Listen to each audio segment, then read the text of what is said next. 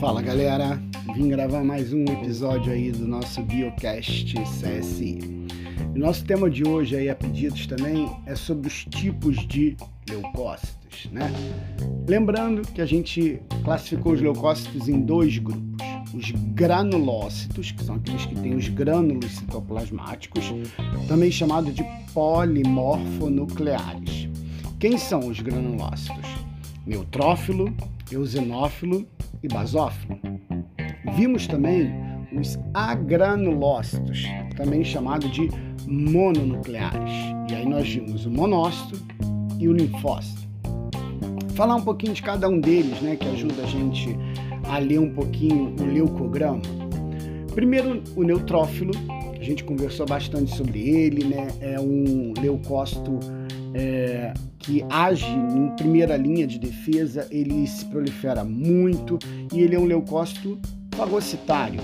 Ele vai tentar englobar o patógeno, tentar digerir esse, esse patógeno através do processo de fagocitose.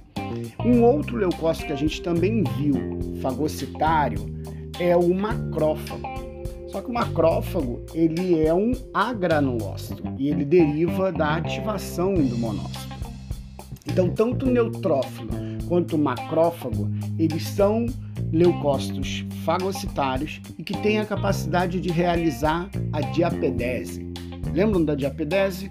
aquele processo em que o leucócito consegue sair de dentro do vaso sanguíneo e migrar até o local da infecção. Muito importante para o tratamento de infecções em tecidos avasculares, como tecido epitelial e tecido cartilaginoso.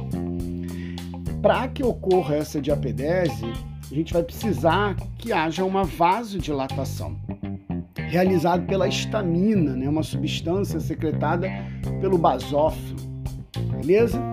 É, um outro granulócito aí que falta a gente comentar é o eosinófilo. Lembram que aquele leucócito que sobe muito em processos alérgicos, quem tem rinite alérgica, ou também é, é o responsável aí é, pela detecção né, e combate de parasitas como vermes que a gente está trabalhando.